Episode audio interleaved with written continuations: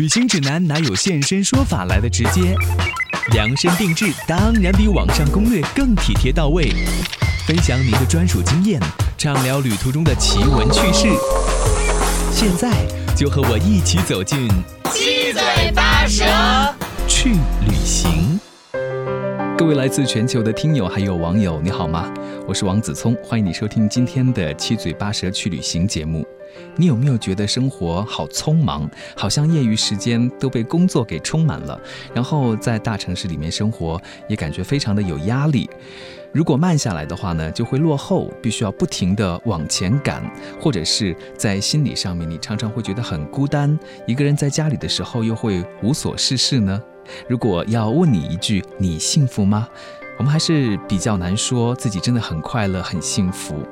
那是哪里出了问题啊？幸福是可以学习的一门功课吗？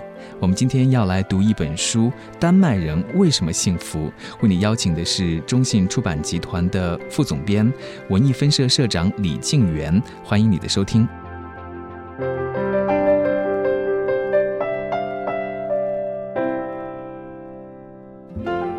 欢迎金月老师来到我们节目当中，你好。嗯，子聪你好，听众朋友大家好。这本书其实很有意思，就是我在准备节目的时候把它好好的读了一下，我感觉这本书就好像是生活指南一样，就是告诉你怎么样去生活，怎么样抓住生活当中那些对幸福的一些瞬间、幸福的一些事物等等。嗯，有很多的反思，至少对我来说。而且你们自己在做这些图书的时候，会不会？也有一些就是跟自己生活对照的时候，也学到很多东西啊。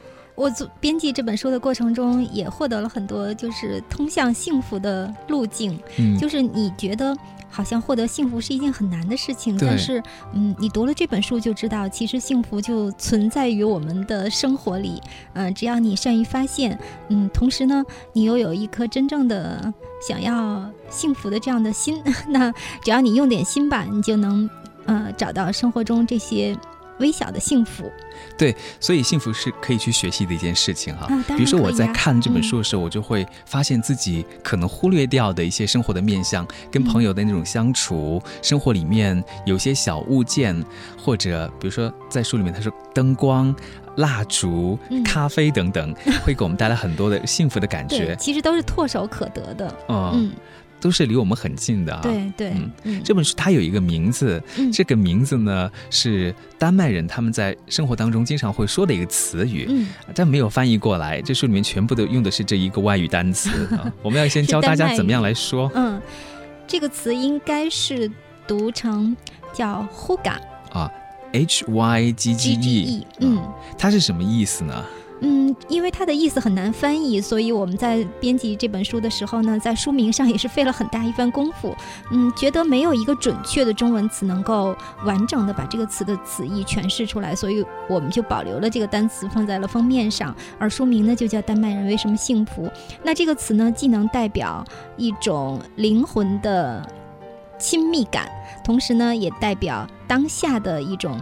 舒适，还有人与人之间的紧密和谐，还有你的一种关于幸福的一种感受。那么短的一个词语，它可以表达的意思那么多，表达了很多，嗯，真的不好翻译。嗯，有三分之一的人说，他们不相信这个词语是可以翻译成其他的语言的。没错，嗯，你确实很难用一个非常的全面的、准确的一个中文单词能够。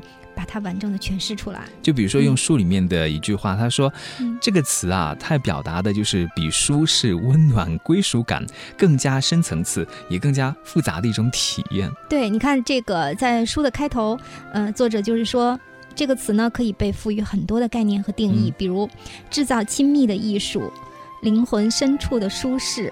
烦恼尽消，享受当下一切让人欣慰的愉悦，还有温暖的相聚，甚至还包括烛光伴着热巧克力，就是那种滋味是什么呢？你自己可以想象一下。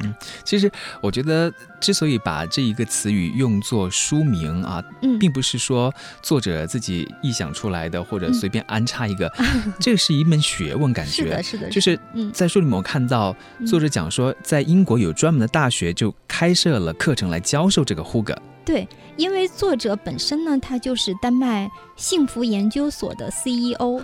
你你想，这个国家他要专门成立这样一个机构来研究到底是什么使人幸福感非常的强？其实可能我们都生活在同样的环境中，在同等的条件下，但是人与人之间的感受却千差万别。有的人就觉得嗯我很幸福，那有的人就觉得。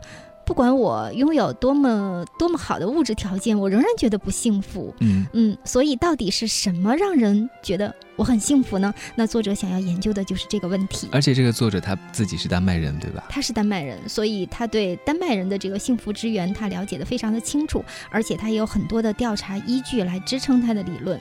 嗯，这本书写起来很有意思的。对。里面有很多一些小方法是大家嗯。马上就可以用起来的。学到但是我们嗯也会好奇，就虽然说丹麦是世界上就是幸福指数最高的一个地方、一个国家嗯。啊，但是如果你看它实际的这个条件的话，天气经常是会比较糟糕的，对吧是？因为它接近北极，所以常年的温度是很低的。就我们说嗯有阳光，你心情才会比较开朗啊。然后还加上那个地方他们的这个嗯好像税率也是很高，对吗？嗯，是的，是的，它就是国民征税会比较高，但是它的呃税呢是用于国民福利，所以你交了税，同时你你也享受到这个高税收给你带来的益处。嗯，嗯我觉得很有意思，就是。如果把你放到一个常年都在下雨、阳光不是很充足的地方去，那可能我们的心情会受到影响。但是反过来说，就这本书里面，他就讲说，丹麦好像一年有一百七十九天都是要下雨的这种 潮湿的这种天气。然后呢，十月到五月不长的几个月份，嗯。又是比较缺乏阳光的啊。那它嗯反倒就是说，把这样的一种可以说是劣势吧，嗯。气候上的劣势，嗯用作充分利用起来。。对，嗯让他们去享受这个 Huga 的一个条件的感觉。对对对对，所以就是，呃，利用现有的条件，他们呃创造出了独属于自己的一种快乐的生活方式。比如说，他们很重视灯光，这是嗯为什么呢？因为外面是黑暗一片，那屋里面如果你有温暖的灯光，你这个。屋内和屋外的有一种强烈的对比，会让你产生一种幸福感。嗯，还有蜡烛，还有蜡烛，还有壁炉，嗯都是必不可少的。我就没想到说嗯蜡烛可以给我们带来这种心情上的改变。嗯，是的，因为蜡烛首先它很温暖，然后呢，它的光又不是特别的强烈，嗯摇曳的烛光会让你在黑暗中有一种安全感。就我们自己好像用的比较少，以前会停电的时候对，候，小时候，小时候有时候还反而倒比较盼望着停电，就是家里的灯一黑了，然后家长就会把蜡烛拿出来点上，还、嗯。还觉得蛮有意思的。就现在有的人他比较追求一点生活品质，他可能嗯会去买一点对香薰蜡烛，嗯然后在家里面点上，有点微微弱弱的光，然后有点温暖的感觉，是心情嗯也会放松下来。所以其实嗯。灯光是很重要的。很这个书里面一开始他就讲到这一点，而且他们也好像就是生产了很多嗯在那个地方才可以找到的这种灯具。是丹麦涌现出很多的灯的这个设计大师，嗯，他们在灯上面花的花费的这个心思可是非常非常的多。嗯，就我看了之后，马上到嗯某宝上面去搜索一下，就是他不是举了三个例子嗯吗？对吧？对对对就有的价格还不菲，保罗汉宁森还是可以嗯买到的。对对对，但是就确实是比较贵，因为它是真正的设计师的这个，嗯，有有他的设计理念在内。嗯，就是说作者给大家一些建议，嗯让你怎么样去营造一个很温馨的，嗯就是很舒适的这种环境和氛围比。如说你在家里要布置一个舒适角。嗯嗯，每个家里都应该有这么一个舒适角。可能我的家很大，有的人的家很小，其实无关于你的家的面积的大小，跟房子大小没有关系。嗯而是说，在这个房子里有一个角落，是你待在那里，你就觉得很放松、很舒服。你忙碌了一天回来，你坐在那里，你就会感觉到舒适、温暖、安全、幸福。这有可能是一个小书房啊，对，或者你阳台的一个角角落啊，是是是，或者嗯是你的厨房吧，等对等。厨房，嗯，忙碌的身影，嗯，让你都觉得有一种家的温馨在那儿。那静远老师，你自己在嗯看了这本书之后，有没有对你的生活有一点调整，就是加入一些元素来让你的生活更呼嘎？首先就换了一盏灯啊，你你首先就换了一盏灯对，对对，在装修的时候，嗯，特别注意，因为他提到，就是因为我们平时装修可能就是屋顶上会有嗯这么一盏吊灯吧，顶多或者是桌子上会有一个台灯，但是它特别强调你要制造一个灯带。灯带就是说你的这个屋顶上有一圈儿全是小小的灯，这样它投射下来的灯光把你暖暖的包围，会 也会让你觉得啊，我这个房间好舒适。所以你进行了。这样的调整之后，你对我真的感觉这个屋子比之前 要要更让人喜欢住。嗯嗯，所以这书里面我觉得有句话挺有意思，他说丹麦是一个灵感来源，嗯对吧？可以给我们的生活一些启示。有创意。对，嗯就比如说它那个灯光或者烛光，我想如果我回到家心情不好的时候，可能也可以试试点上一个蜡烛，对说不定你的心情会有一些调整，有一些改变。是的，啊而且非常的容易做到。嗯嗯在这本书第四十六页的时候，呃，他还列举了一些关键词，叫做嗯 “huga” 的关键词。对，我觉得这些关键词也可以提供给大家做一个嗯生活指南和参考。比如说，它氛围很重要，点上灯，像您就是改换了自己家里面的这灯具之后，有一种氛围就出现了，是对吧？嗯还有静心，就是有的时候我觉得我们嗯心情很烦躁嗯啊，你就。没有办法专心下来看一本书或者做一件事情，那个时候你其实是不太快乐的。如果你可以把手机关掉，嗯，来静心的做什么事情的话关，掉手机的时候，你就暂时摆脱了一些困扰你的事情，或者嗯是工作呀，或者是其他的什么，你就静静的体会当下，可能进入一种。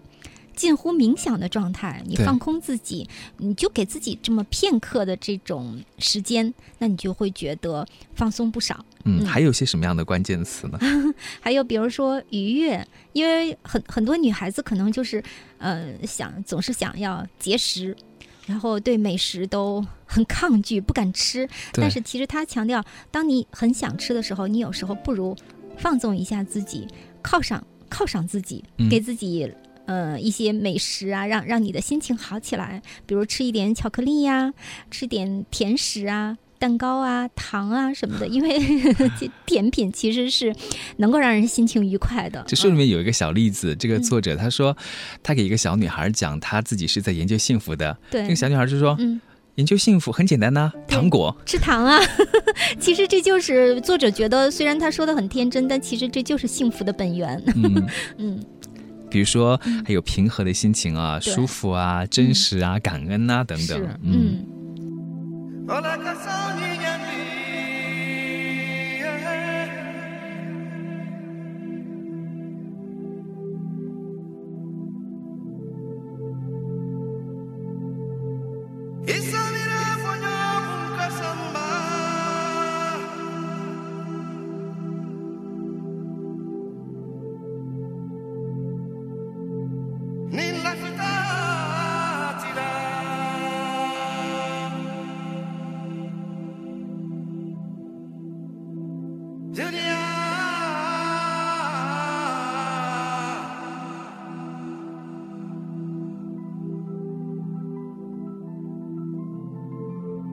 Olaka soni nyambi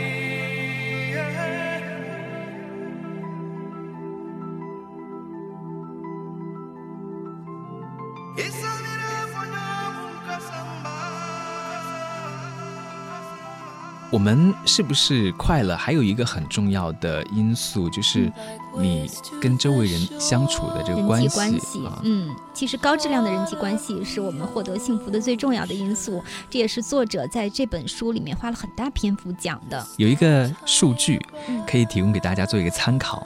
他说，社交活动的增加可能会产生相当于每年八万五千欧的一个 额外的生活满意度。我就算了一下话，八万五千欧，你乘以七，对吧。几十万的这种，对对对对，嗯，比你辛苦挣一一年的这个收入可能还要高，嗯，非常划算哦。所以我觉得这书里面就提供了，至少对我来讲一些、嗯呃调整自己生活的方向。比如说，我们有时候工作太繁忙了，嗯，就很少跟朋友出去相聚。相聚就嗯会忽略掉一些社会关系，但是如果你可以有一些自己的小群体啊、嗯小定期的，对他就是提倡你要和朋友定期的聚会。嗯，经不管你工作有多么的忙，你都要抽出一定的时间来经常的见一见朋友。然后和朋友在一起的时候呢，也不要大家各看各的手机，嗯 而是真正的互相面对面的，真正的交谈，了解一下朋友现在的生活呀、心情呀，也也谈一谈你自己的。在这个过程中呢，其实你的这个很多烦恼也能够放下。我们一般这样来讲的话，就好像是一种生活的心灵鸡汤一样，告诉大家。但是这个作者他其实是有很多研究在里面的，数据在里面的是有数。据支撑的。就比如说，嗯我记得好像在某一章，他就说多少个人聚在一起，那个幸福指数是最高的。最高的，啊嗯，人太多也不行，好像是三。三到四个人是最理想的，啊因为这四个人你就可以完全能够关注到彼此。如果人太多的话，可能有的人根本就顾不上交流。嗯，三到四个，三到四个人，对，就说有的时候我们最们佳状态。朋友也不需要太多，不需要太多，嗯，嗯。你看他研究的多么的细哈，是啊是啊，嗯。很有意思，社会关系，嗯。对，就是怎么样跟周围的人相处。还有一个嗯。啊，就是他提到，我们每个人当然为了生存都需要去工作啊，嗯，工作和生活怎么样来平衡？长久以来呢，也是困扰我们的 一个问题啊。怎么样，就是让你工作的开心，然后工作之外的生活也会安排的很好，保持生活与工作的这个平衡。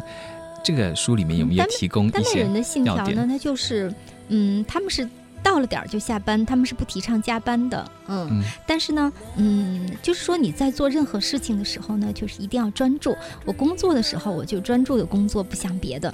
那我到了该休息的时候，我就投入的去生活，比如说和朋友聚会，嗯、和家人一起出去野餐、郊游啊、度假啊。在度假的时候，你就不要再想着工作了。哎，他们的生活当中就是假期多不多啊？假期很多，也很长，这个确实我们都比不了。嗯，嗯，就是把生活跟工作分得分得很很开。他说，好像基本上嗯到了下班的点儿，五点还是五点半？四点半四点四点半就下班了。四点半办公室就空无一人了。他是他有一个很形象的比喻，到了四点半办公室就像散场的电影院，这位老师一个，人都没有了。您自己啊、作为这个副总编，我觉得工作应该是很繁忙的。你嗯周末会不会工作？嗯，我几乎是全天候二十四小时都在工作，就是所以我看了这个，觉得和我的生活差距好大好大。因为我们做编辑工作的呢，不是说我现在。人下班了，那我的这个工作就停止了，因为我们有可能在夜里还要找书名的灵感，还在想这这本书要怎么策划、怎么编辑，能够让读者更喜欢我的书。嗯，所以就是真的是全天二十四小时，睡觉都还在想。睡觉都在想、找灵感。嗯，如果让一个丹麦人来看的话，他会觉得说你是不是疯了？是的，丹麦人觉得，如果你到了点不下班，他们都觉得不可思议。嗯，所以你有做一些什么样的调整吗？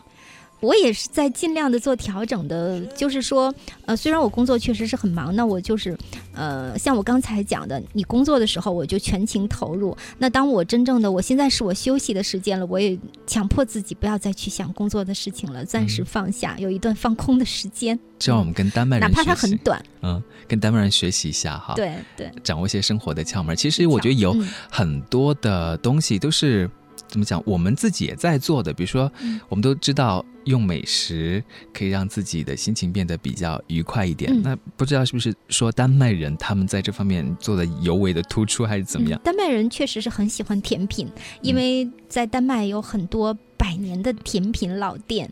嗯，作者说，如果你你推开甜品店的门，就有一种浓浓的幸福感扑面而来。嗯 他也做过亲身的实验，就说他们吃甜的东西会比较多。他们吃的很多。嗯，是，就是糖果方面的话，书里面有个嗯数据说，欧洲平均每个人每年是四点一千克，哦，但是丹麦人更高是吧？乘以二，对，可能我我我觉得也也跟他们这个气候是有关系的，因为那边那边比较寒冷吧，是不是吃甜食能够增加你身体里的热量？嗯，除了美食，还有咖啡，对吧？对，就是说，嗯，我们一般想到那种很小资的生活啊，很有品质的生活的时候，都少不了这样的一些元素。啡，啊对对对，嗯，尽情享受吧，就像明天再没有咖啡一样。这是作者这本书里的说的一句话，嗯，啊就是珍惜你当下的这一点点的幸福，嗯，这句话说的挺好的，是叫什么？嗯活在今天，对，就像明天再也没有咖啡一样就像。明天再也没有咖啡，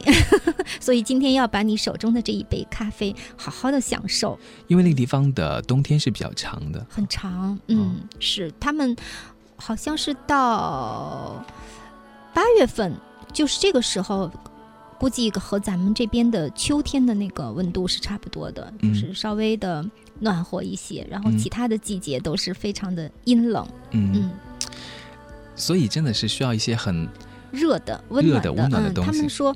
就是拿着一杯热饮在手里，也会让你感觉很好。嗯，而且我感觉他们生活好慢哦。就是如果你想到这个丹麦人对在冬天怎么样去享受生活的话，他可能嗯就是冬天主要是在家里，嗯，围着壁炉，就是好多的朋友，比如说三四个朋友一起，大家围在壁炉前，嗯，手里每个人手里都拿着一杯热饮，咖啡呀、嗯。热巧克力呀，然后呃，外面是暴风暴雪，然后你在屋里面很暖很暖，周围又都是毛毯，他也强调就是屋子里一定要有毯子、毛毯，有嗯这种毛织物。另外呢，还有就是要多铺这种木地板，有木质的东西，嗯，还有壁炉，还有壁炉，对对对，嗯，都所以我不知道是不是因为就是像您刚才说到，因为他们的冬天是比较长的，然后嗯。在家里面的时间也是比较久的，嗯。所以有百分之七十一的人觉得说在家里面体会到嗯。这个 h o g a 的感觉。嗯。会更多一点，可能有百分之二十九的人是觉得在外面，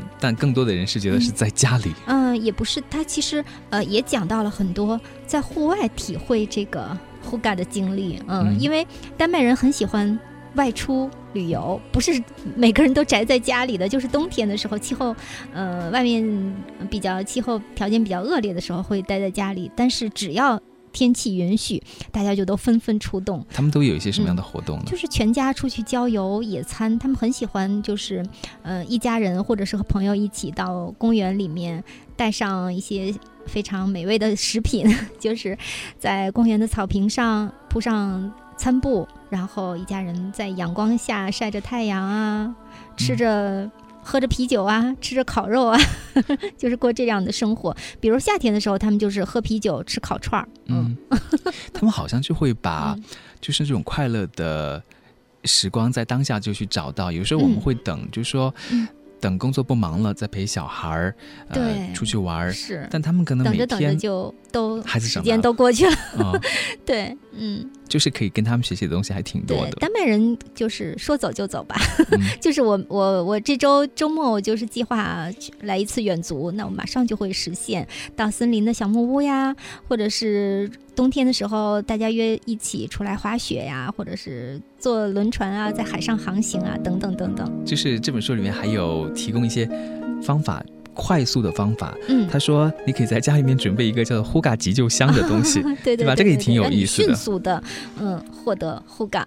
就在这本书一百三十四页。他说，我就在想，那我也可以准备这样的一个急救箱。急救箱，当你在你心情不好的时候，可以拿出来，嗯，用一下可以放一些什么东西进去，嗯。比如说笔记本儿哈，笔记本，嗯，还有果酱，然后还有什么蜡烛、蜡烛。巧克力等等对。对嗯，，嗯，可能有的东西也是嗯。作者自己生活的一个经验吧。对，是作者嗯嗯提供的。其实因为他的生活和大部分丹麦人的生活是一样的，嗯嗯，所以他也是把大家的经验呢都分享到这本书里面。嗯，其实他还提到，就是比如说这个急救箱里面一定要，就是你放一本你最喜爱的书喜，爱的书啊是书能解忧，这个对于你来说，嗯应该家里面就有很多的书，就会体会到说，阅读这件事情给我们带来的快乐是什么？对对，书能让你忘记这个世界，沉溺于书页中，所以一定要把它放在你的急救箱里。嗯，还有一些什么呢？还有你最喜欢的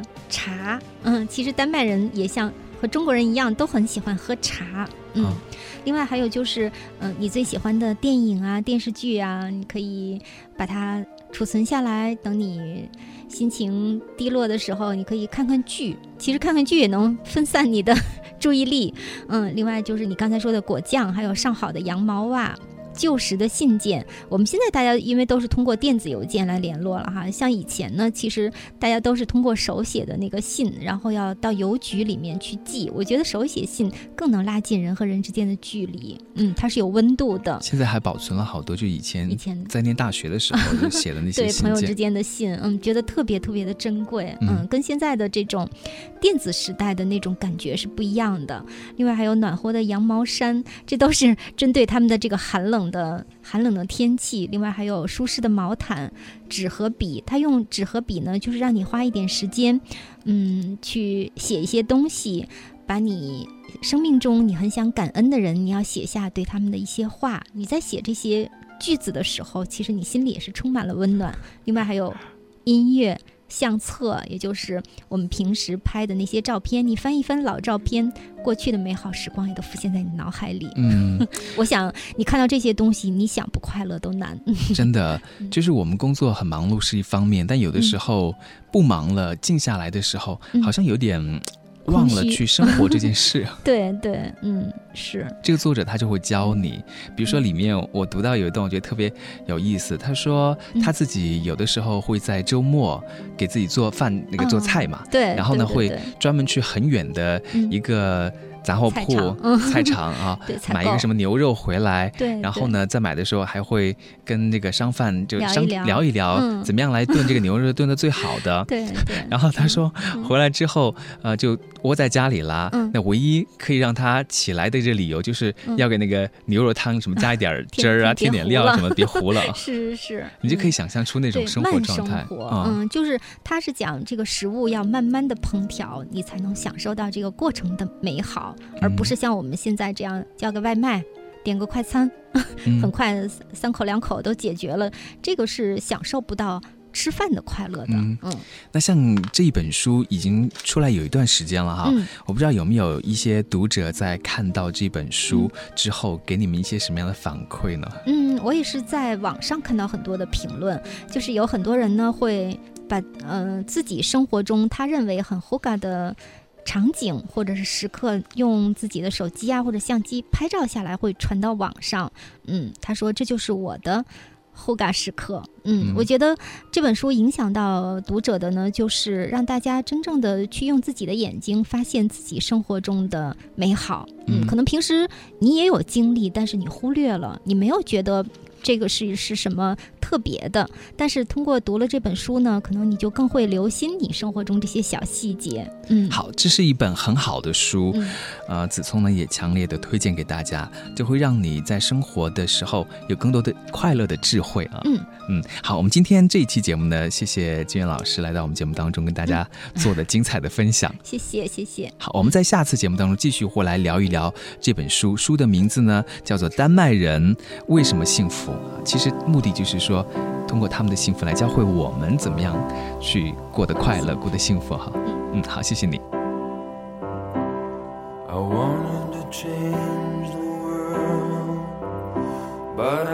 and even change my underwear.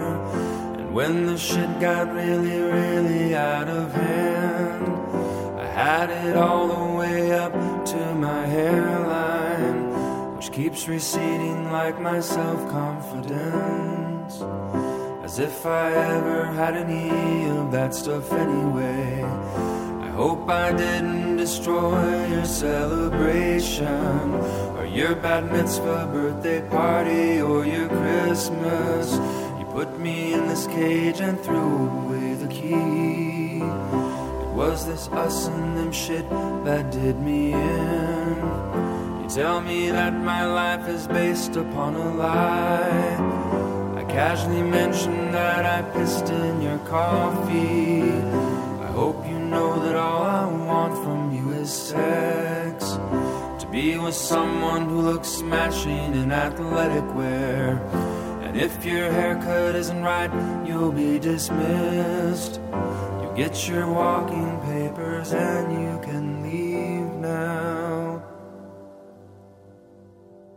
I don't know what to want from this world really don't know what to want from this world. I don't know what it is you want to want from me. You really have no right to want anything from me at all. Why don't you take it out on somebody else?